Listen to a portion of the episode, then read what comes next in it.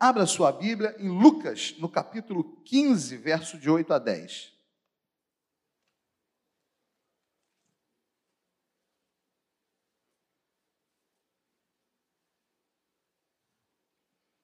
Quinze, Lucas 15, de 8 a 10.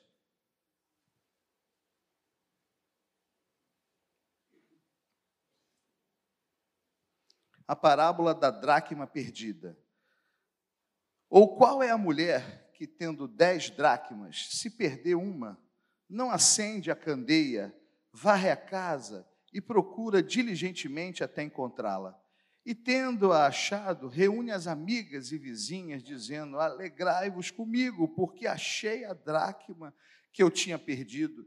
Eu vos afirmo que, de igual modo, há júbilo diante dos anjos de Deus por um pecador que se arrepende. Glória a Deus. Tome o seu assento. Que parábola linda, que parábola maravilhosa que expressa o grande amor de Deus pelo pecador perdido, pelo pecador que se arrepende, expressa o amor de Deus que faz questão de cada um de nós. É uma parábola bastante conhecida e mostra uma mulher que perdeu uma dracma das dez que tinha. A dracma era uma moeda grega equivalente ao denário, e os teólogos divergem um pouquinho de opinião a respeito da dracma. Uns dizem que a dracma era usada como, de fato, como moeda corrente na época.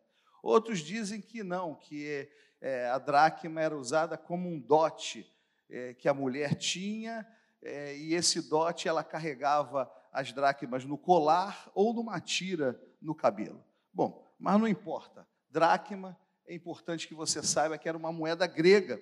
E essa parábola que Jesus conta, ele diz que essa mulher perdeu uma das dez e começa a procurar na casa, acende a luz, varre a casa, procura diligentemente, insistentemente até encontrar aquela dracma e finalmente ela encontra e finalmente e ela chama as vizinhas, faz uma festa, celebra, se alegra com aquela dracma perdida.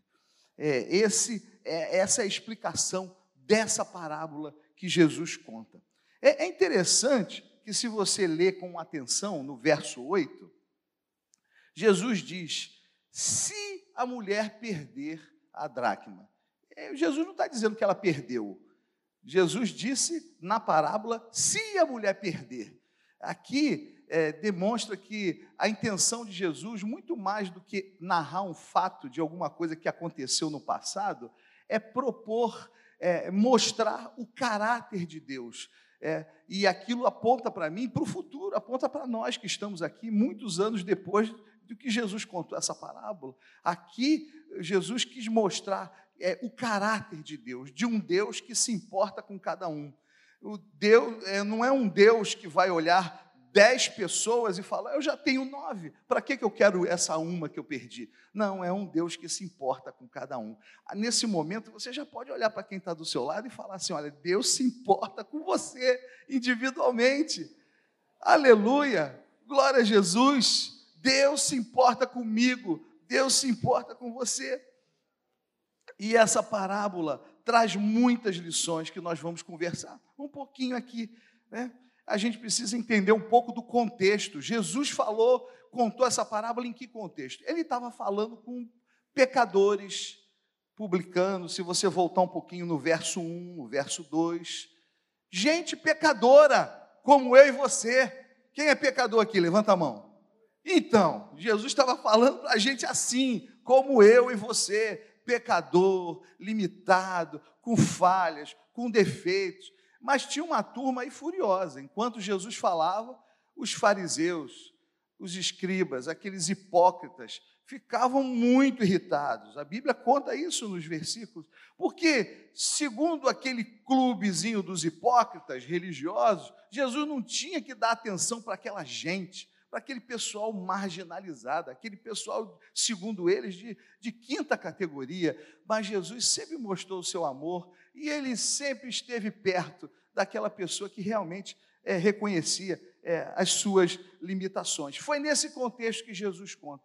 E eu não, eu não posso falar da parábola da dracma perdida sem ligar ela a outras duas parábolas que Jesus conta em sequência.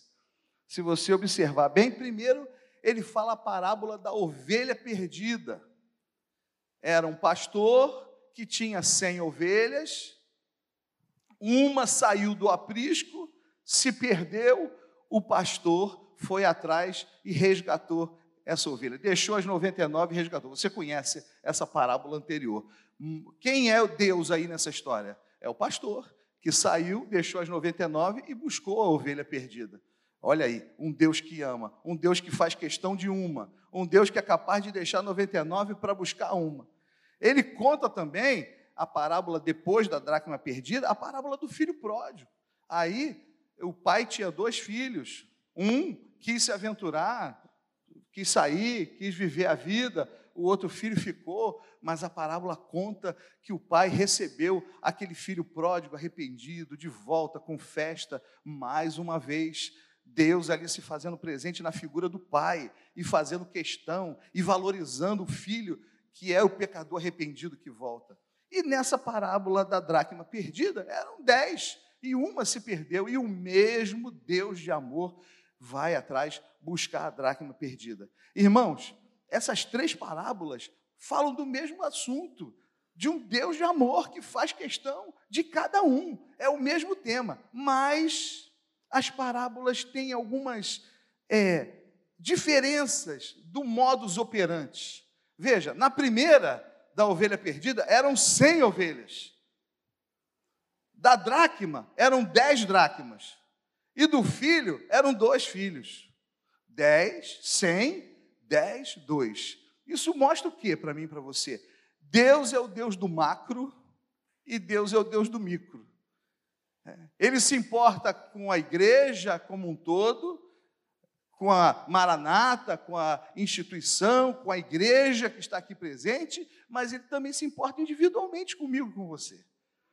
Um erro muito comum é a pessoa achar, não, mas eu sou tão pequenininho no meio dessa multidão e Deus ele não vai tratar diretamente comigo. Ele trata com as cem ovelhas, ele sendo pastor, com as dez dracmas, ele sendo a mulher, e com os dois filhos, ele sendo o pai. Essa é uma diferença das três parábolas. Uma outra diferença interessante, que na primeira parábola das cem ovelhas, a ovelha saiu do aprisco. Ela se perdeu fora do aprisco. Ela, ela saiu e porque saiu se perdeu. Na parábola do filho pródigo, também o filho pródigo saiu da casa do pai. E ele saiu e se perdeu. Interessante. Na parábola, parábola da dracma perdida, ninguém saiu. A dracma se perdeu dentro de casa. Não precisou sair. Interessante, né? As diferenças de um Deus de amor que age em circunstâncias diferentes, em momentos diferentes, porque cada caso é um caso. Interessante. Na primeira e na segunda parábola da sequência, a das cem ovelhas e a parábola da dracma perdida, Deus foi atrás. Deus foi buscar. Eram cem ovelhas, uma saiu, ele foi atrás daquela uma, foi atrás buscar. Na segunda, na parábola da dracma perdida, também eram dez, ele foi buscar uma. Agora, na do filho pródigo, ele não foi atrás. O pai esperou. Interessante, né? Às vezes Deus vai e às vezes ele espera. Olha a didática de Deus. Nem sempre Deus vai. Muitas vezes Deus, Deus espera a gente se dar conta. Né? A diferença das três parábolas. Na segunda, tem um detalhe que as outras duas não têm. Na primeira eram cem ovelhas, uma se perdeu, o pastor foi lá, pegou a ovelha, botou no ombro, voltou para casa e pronto. É, não teve processo nenhum, foi um ato simples de Deus de resgate. Na segunda, o filho pródigo voltou, o pai fez festa, recebeu. Aqui nessa segunda parábola da dracma perdida, vocês veem que há um processo, e a gente vai explorar hoje esse processo. Um processo que você lendo o texto, você deduz que é um processo talvez um pouco demorado. A mulher acendeu a luz, a mulher varreu a casa, a mulher buscou insistentemente até finalmente ela encontrar e celebrar. Veja, Eu estou pontuando a diferença das três parábolas, que falam do mesmo tema. Aqui é um processo. Agora, o que há em comum nas três parábolas que Deus resgata o pecador é a festa que Deus faz quando encontra um pecador arrependido. Nas três, eram cem ovelhas, uma saiu, ele buscou aquela perdida, teve festa. A dracma eram dez, uma se perdeu, quando encontrou, teve festa. E o filho pródigo voltou para a casa do pai, teve festa. Amém, irmãos? Deus é um Deus que faz festa no céu quando ele encontra um pecador que se arrepende. Amém? Talvez para você o arrependimento de um pecador pode, não ser um grande acontecimento, mas eu quero dizer que para Deus é. Tá? O grande acontecimento dos céus não é um pregador famoso que se apresenta aqui. Né? Hoje, ontem era o Luciano Subirá, hoje é o Flávio Descerá. Né? Não, é, o grande acontecimento não é quem está pregando, não é o grande cantor que canta, não é o grande show do coral. O grande acontecimento do céu é um pecador que se arrepende. A festa, a festa, nós precisamos entender isso com olhos espirituais. Imagina só o Deus criador do universo, não é só da terra, do universo, fazendo festa por um que se arrepende. Você consegue entender a grandiosidade disso? Um Deus que é Deus do macro, do universo, das estrelas, que conhece cada estrela uma a uma pelo nome. Esse Deus fazendo festa por um que se arrepende. Que amor, que exclusividade. A, a nossa, a nossa impressão digital é única, a minha é diferente da sua. A pupila é única, então nós somos seres únicos. Deus nos olha num todo, mas Ele também nos olha individualmente. Isso demonstra um grande amor de Deus. Nós temos muito que aprender com a parábola da dracma perdida. Primeira lição que toca o meu coração e me faz refletir: é possível se perder dentro de casa. Repita: é possível se perder dentro de casa. Como eu falei, na primeira parábola eram cem, uma ovelha saiu, se perdeu fora do aprisco. Na, na parábola do filho, eram dois filhos, um saiu e se perdeu, foi comer comida de porcos. Aqui ninguém saiu. A mulher que representa Deus tinha um colar com dez dracmas, ou uma fita no cabelo com dez dracmas. Uma caiu e se perdeu dentro de casa. E aí a gente aprende de cara uma lição. Nem sempre o pecador perdido nega Jesus publicamente, abandona a fé e sai da igreja. Primeiro paradigma que a gente precisa quebrar é achar que essa parábola é para aquele que saiu da igreja aqui, é aquele que disse publicamente que não quer mais nada. Nem sempre é assim. É possível que alguém se perca dentro de casa. É possível que alguém se perca frequentando os cultos semanais, os cultos de domingo. É possível que alguém se perca subindo um monte. É possível que alguém se perca e saiba cantar todos os corinhos da igreja de core salteado. É possível que alguém se perca depois de já ter lido a Bíblia 40 vezes. É possível que alguém se perca depois de ostentar o título que é membro dessa igreja há dezenas de anos. É possível. Muitas vezes o perdido está escondido por trás da religiosidade. Veja, vamos entender a diferença religião e religiosidade. Religião é o que nos liga a Deus. Religiosidade é o aparato religioso.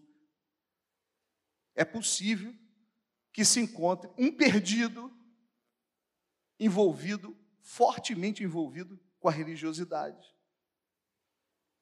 Tem dois tipos de perdido dentro de casa. Um é conhecido de vocês na Bíblia, é o fariseu. Não é? Jesus falou demais. Quais são os adjetivos que Jesus deu aos fariseus? Raça de víbora, hipócritas, sepulcro caiado, vocês com um mosquito engole o camelo. Foi isso que Jesus falou deles, dos fariseus. Como, pastor? Copo mal lavado. Então, irmãos, eu não acredito que tenha fariseu aqui. Olha para quem está do seu lado e pergunta: Tu é fariseu? Fala logo. Tu é fariseu? Tu é fariseu? Não, não, ninguém respondeu que sim. Não tem fariseu aqui. Graças a Deus. Graças a Deus. Mas ao longo da igreja, na história do pensamento cristão, o que mais teve em todas as igrejas, em todos os tempos, sempre tem um fariseu. Mas vamos partir do pressuposto que aqui não tem fariseu, e nós estamos falando de gente perdida. Muita gente está perdida, não necessariamente porque está envolvida com farisaísmo, mas muita gente está perdida porque está lutando contra o pecado insistentemente, insistentemente, durante anos, e você está desgastado com essa luta, lutando contra você mesmo, contra o seu eu interior, lutando para se livrar do seu pior inimigo, que não é o diabo, sabe? Se alguém disse para você que o seu pior inimigo é o diabo, enganou você. O seu pior inimigo é você mesmo, é a sua carne.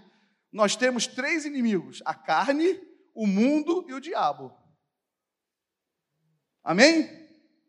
A carne é o meu maior inimigo. Cada um é tentado pela sua própria cobiça que o atrai e o seduz. O mundo que nos atrai, nos seduz, nos oferece. Então, irmãos, é possível que hoje haja pessoas aqui que não são fariseus, mas que estão lutando contra o pecado. E essa luta da carne com o espírito muitas vezes desgasta, cansa. E a pessoa vai cansando, vai desistindo de lutar, vai dando brecha, vai abrindo concessões, pequenas concessões, grandes derrotas. Vai aceitando na sua vida coisas que não aceitava mais no passado, vai se envolvendo com pessoas que não se envolvia antes, vai frequentando ambientes que não frequentava antes e, de repente, ela está perdida dentro da casa. Não deixou de vir para a igreja, não deixou de frequentar os cultos, não saiu do rol de membros e nem negou Jesus publicamente, mas cedeu tanto ao pecado que se encontra perdida dentro de casa. Isso é um estado perigosíssimo. Isso é possível. Isso é possível. Pessoas dando aleluia, glória a Deus, cantando, servindo, pessoas com cargos na igreja, pessoas talvez com uma certa influência, formadores de opinião, perdidos, completamente perdidos, no seu, no seu interior, lidando com naturalidade com o pecado. O pecado não pode, você não pode lidar com o pecado com naturalidade. O pecado tem que doer na nossa alma. Agora, quando a gente vai se acostumando com o pecado, nós já estamos a um passo do farisaísmo. Nem sempre é o lobo disfarçado de ovelha. Muitas vezes é o perdido, lutando consigo mesmo e preso a circunstâncias que o impedem de confessar o pecado. É aquela famosa, aquela famosa situação, é o marido e a esposa. O marido já se desviou há muito tempo. Mas os dois vêm junto para a igreja. E ele não quer falar para ela. Ele sabe que ele está desviado, mas ele não quer contar. Ou vice-versa. Ou ela não quer contar para ele. É aquela pessoa que tem um cargo na igreja, mas ele não quer contar para o pastor: olha, pastor, eu sou esse perdido que estou aqui dentro de casa. Porque se contar, talvez o pastor vai falar assim: ah, meu irmão, você é um diácono, talvez você tenha que ficar um pouquinho esperando um pouquinho, né, para você se até você encontrar a vitória. Não, eu vou perder o meu cargo. Eu vou perder a minha vaga aqui no Ministério de Louvor. Se eu confessar que eu estou perdido dentro de casa, eu não posso. Ou então, o que vai ser de mim? Eu vou ser desmoralizado na minha casa, na minha família, se souberem, se descobrirem, mas eu quero te dizer que um pecado oculto na terra é um escândalo aberto no céu, o céu todo está vendo, você está muito preocupado com a reputação, mas Deus ele não olha a reputação, ele olha o caráter. Reputação é o que o homem vê, caráter é o que Deus vê, amém? Vale muito se você se arrepender e confessar o seu pecado, ainda que você esteja dentro de casa porque você vai encontrar cura e essa cura é algo mais duradouro para a sua vida. A grande lição aqui é que nós não podemos nos agarrar no bordão da religiosidade. Nós não podemos nos agarrar pelo fato de estar vindo à igreja, de ser membro de uma igreja evangélica, de responder ao censo do IBGE como eu sou crente evangélico, isso não quer dizer nada, não quer necessariamente dizer alguma coisa. Pastor, prova, eu vou provar, porque conta fatos não se contesta. Segundo o IBGE, nós somos 42 milhões de evangélicos. 42 milhões de 200 milhões. Significa que um em cada cinco se intitulam evangélicos no Brasil. Irmãos, sinceramente, aqui comigo, você acha que se fossem 42 milhões de pessoas regeneradas, santas, nosso Brasil, Brasil estaria assim como está? Não. 42 milhões de evangélicos regenerados vivendo em santidade seria uma bomba nessa nação. A solução do Brasil não é o, o, Messias A, B, C, D, não é o político A, B, C, D, nem o partido A, B, C, D. A solução do Brasil é que esses que se intitulem evangélicos dentro de casa realmente se convertam, realmente deem bom testemunho, realmente sejam luz no meio das trevas. Essa é a solução, porque aí é fácil, irmãos. 42 milhões de, de, de, crentes de verdade teriam poder de mudar essa nação definitivamente. Eu creio nisso, sem precisar de nenhum conchavo político. Mas acontece é que dentro de casa tem muitos perdidos que precisam ser encontrados. Olha, meu irmão, eu vim aqui para te falar, meu irmão, minha irmã, se o Espírito Santo revelar para você hoje que você é um perdido dentro de casa, confesse imediatamente o seu pecado. Imediatamente. Não perca tempo. Não pense de fazer isso na próxima semana, porque você não sabe se você vai estar aqui na próxima semana. Eu não sei, você não sabe quanto tempo você vai ainda estar aqui nessa terra. Então não perca tempo. Se você é um perdido dentro de casa, confesse imediatamente o seu pecado e corra e corra urgentemente para os braços de Jesus. Confesse urgentemente o seu pecado e corra rápido para os braços de Jesus confesse urgentemente o seu pecado e corra para os braços de Jesus. Confesse o seu pecado e corra para os braços de Jesus. Confesse o seu pecado e corra para os braços de Jesus. Urgente, imediatamente. Não perca tempo. Segunda lição que eu aprendo. Eu preciso de uma água. Tem água aqui? Ah, tem, tem. Essa segunda lição foi muito importante para mim quando eu, há umas semanas atrás, eu estava meditando sobre esse texto. Deus, o Espírito Santo falou ao meu coração o seguinte: nem sempre a perda é total. Repita, nem sempre a perda é total. Nem sempre é PT. PT é perda total, não estou falando nada Deu PT, ih, deu PT, é perda total. Eu, esse é o assunto aqui.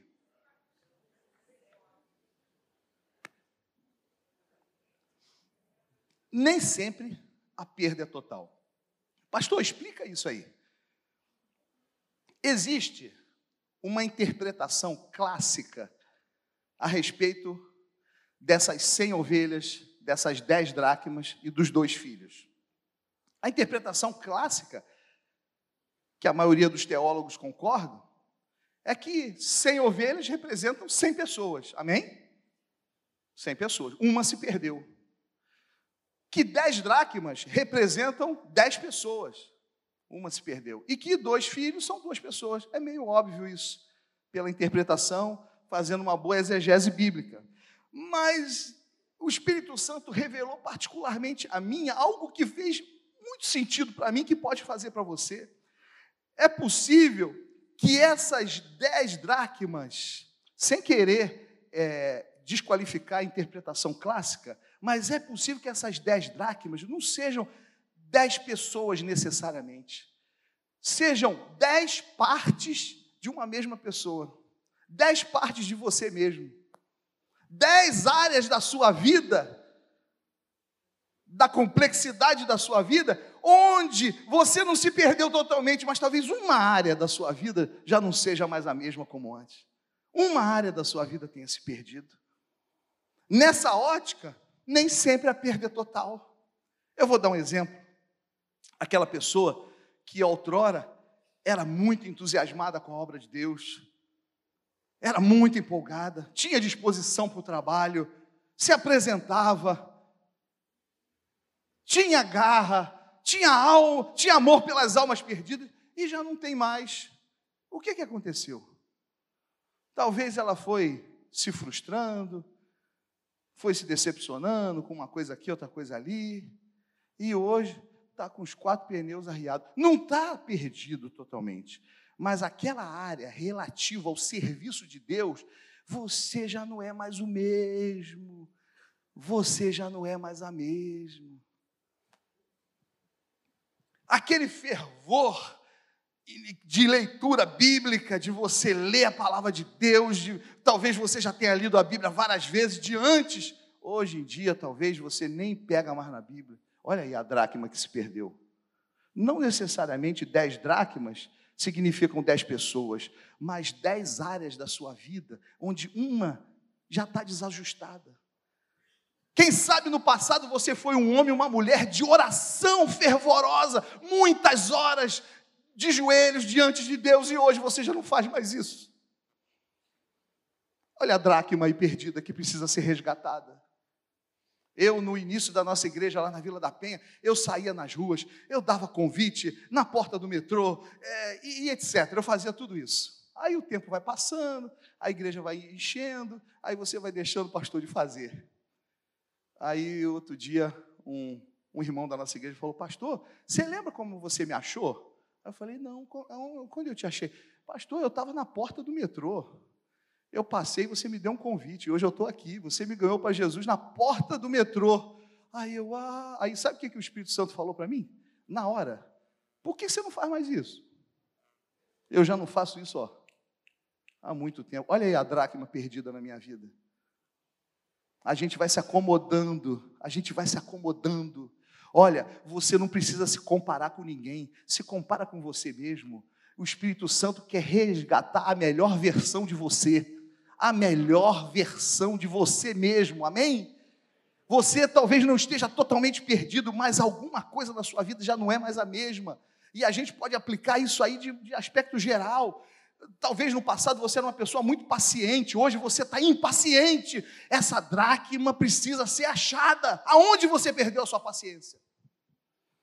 Talvez no passado você era uma pessoa doce, amável, hoje você está uma pessoa agressiva, brutal na maneira de falar. Cadê a dracma que se perdeu? Por que, que você já não é mais o mesmo? Maridos, esposas, tem aquela história dos bichinhos, né, pastor? Começa a namorar, a, a namorada é o pombinho. Meu pombinho. Aí o tempo passa, três anos de namoro, minha gatinha. O animal cresceu. Aí casa, na primeira briga, sua cobra. Cinco anos de casado, sua cachorra. Ó, tá crescendo o bicho. Dez anos de casado, sua anta. Uh. 20 anos. Sua vaca. O bicho só cresceu. Cadê aquele marido que falava pombinha? Cadê aquele que falava minha pombinha? Cadê a esposa que falava meu gatinho? Cadê? Aonde está? Olha, a gente riu aqui um pouquinho, mas é sério, talvez você já não seja mais o mesmo, hein? Talvez você não seja mais o mesmo marido. Talvez você não seja mais a, a mesma esposa. Talvez você não seja mais a mesma ovelha, o mesmo filho, o mesmo servo de Deus. Olha a dracma perdida. Deus quer achar. Deus quer achar a melhor versão de você. Na sua classe você foi deixando aquele entusiasmo, o melhor músico, o melhor dirigente, o melhor guitarrista, o melhor baterista, o melhor para Deus. Deus quer resgatar o melhor de você. É a dracma perdida que Deus quer achar. Deus quer que você saia daqui fazendo um propósito. Meu Deus, eu não me perdi totalmente, mas eu reconheço que eu já não sou mais o mesmo. É tudo que Deus quer ouvir de você essa, essa manhã, amém? Aleluia. Aleluia. Nem sempre a perda é total. Pastor, eu estou em cima da hora, né? Dá cinco, vocês me aguentam mais cinco minutinhos? Cinco, cinco. O, a última lição. Nós precisamos reconhecer e corresponder aos processos de Deus. Na primeira parábola não teve processo nenhum. Uma ovelha se perdeu, o pastor foi lá, pegou a ovelha, botou no ombro e trouxe. Às vezes Deus faz assim, ele traz. O filho voltou para a casa do pai, não teve processo nenhum, mas aqui teve um processo. Olha lá. A mulher acende a candeia, varre a casa, procura diligentemente até encontrá-la, ela procura insistentemente e depois faz festa. Pensa comigo, se a mulher aqui representa Deus, Deus precisa acender a luz? Deus precisa? Deus precisa varrer a casa? Deus precisa, imagina Deus procurando diligentemente. Deus assim, eu não estou encontrando, eu não estou encontrando. Aonde está? Aonde está a minha daga? Você consegue imaginar Deus assim?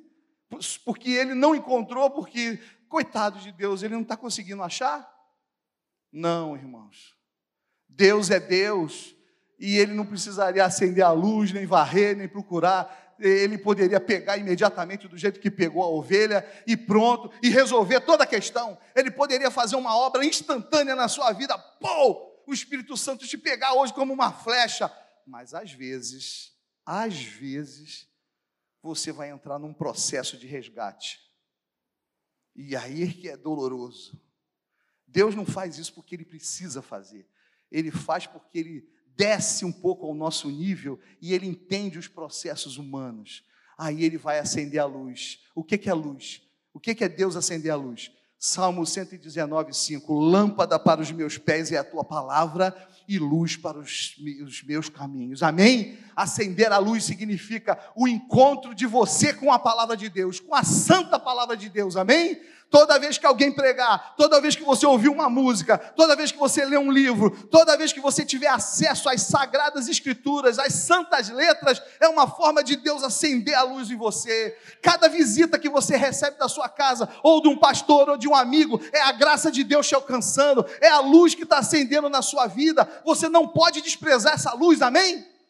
Às vezes a gente fala: não, eu não quero a visita do pastor, eu não quero que fale, eu não quero mais. Não faça isso, porque isso é a luz que está sendo acendida na sua vida, é a oportunidade que Deus está te dando para você enxergar e ser resgatado, amém? Varrer a casa, olha, varrer a casa. Eu vejo um Deus que quer limpar a sujeira, sabe? Nós estamos vivendo um tempo do amor do século 21 como é que é o amor do século 21? Deus ama, Deus ama, Deus ama, Ele me aceita como eu sou. Sim, inicialmente Ele te aceita como você é, mas Ele não aceita que você permaneça dessa forma, amém? Então, o pecador precisa mudar e ele quer varrer a casa. Venha como você está, mas não permaneça como você está. Pastor, eu falo palavrão ainda, ok, vem, mas você tem que parar com isso. Pastor, eu, eu, eu fico olhando para aquele mulherão que passa. Uh, é, ah, bom, você está chegando agora, você é novinho, mas isso tem que acabar. Pastor, a minha língua, ah, eu faço uma fofoca mesmo, com pressão. Entendeu? Eu, eu confesso, eu sou um fofoqueiro, com F maiúsculo. Fofoca. Tem que parar com isso. Sabe? Venha como está, mas não permaneça. Hoje a gente está ouvindo um evangelho aí do venha como está e vai ficando como está. Não é assim. Os nossos pecados ofendem a Deus. Diga para quem está do seu lado: o teu pecado ofende a Deus. O teu pecado ofende a Deus. E todo dia você ofende a Deus com o teu pecado, eu ofendo a Deus. E nós precisamos dobrar o joelho e nos arrepender. Então, olha o processo: ele acende a luz, ele varre a casa e ele insiste. Olha lá, o Deus não precisaria estar procurando, e Ele está procurando, e Ele está procurando. É um Deus que insiste. E aí eu fico constrangido, pastor, que eu olho para mim e eu falo: por que, que Deus insiste tanto com um caba ruim que nem eu? Você não pensa isso, não? Se eu fosse Deus, eu já tinha acabado comigo mesmo. Se eu fosse Deus, eu não aceitaria certas coisas que eu ainda, que o meu homem velho ainda insiste. Sabe? Se eu fosse Deus, eu seria mais duro comigo mesmo. Mas é um Deus que insiste, é um Deus que te dá duas chances, três chances, quatro chances, cinco chances, dez chances, vinte chances, e Ele vai te, Ele vai insistindo em você, e você nem entende por que, Deus continua insistindo, mas Ele continua insistindo, Ele está procurando, Ele quer resgatar o melhor de você, insistentemente. Esse é o caráter do nosso Deus, Ele vai insistir com você até o fim dos seus dias. E no final, ele celebra, chama as vizinhas, é, a mulher chama as vizinhas, celebra, faz festa, a festa no céu por um pecador que se arrepende. O que, que eu aprendo com isso? Que, olha, o pecado que Deus já perdoou, Ele já perdoou. Acontece que Deus às vezes te perdoa, mas você não se perdoa. Você fica trazendo culpa. Você está se culpando enquanto o céu está em festa.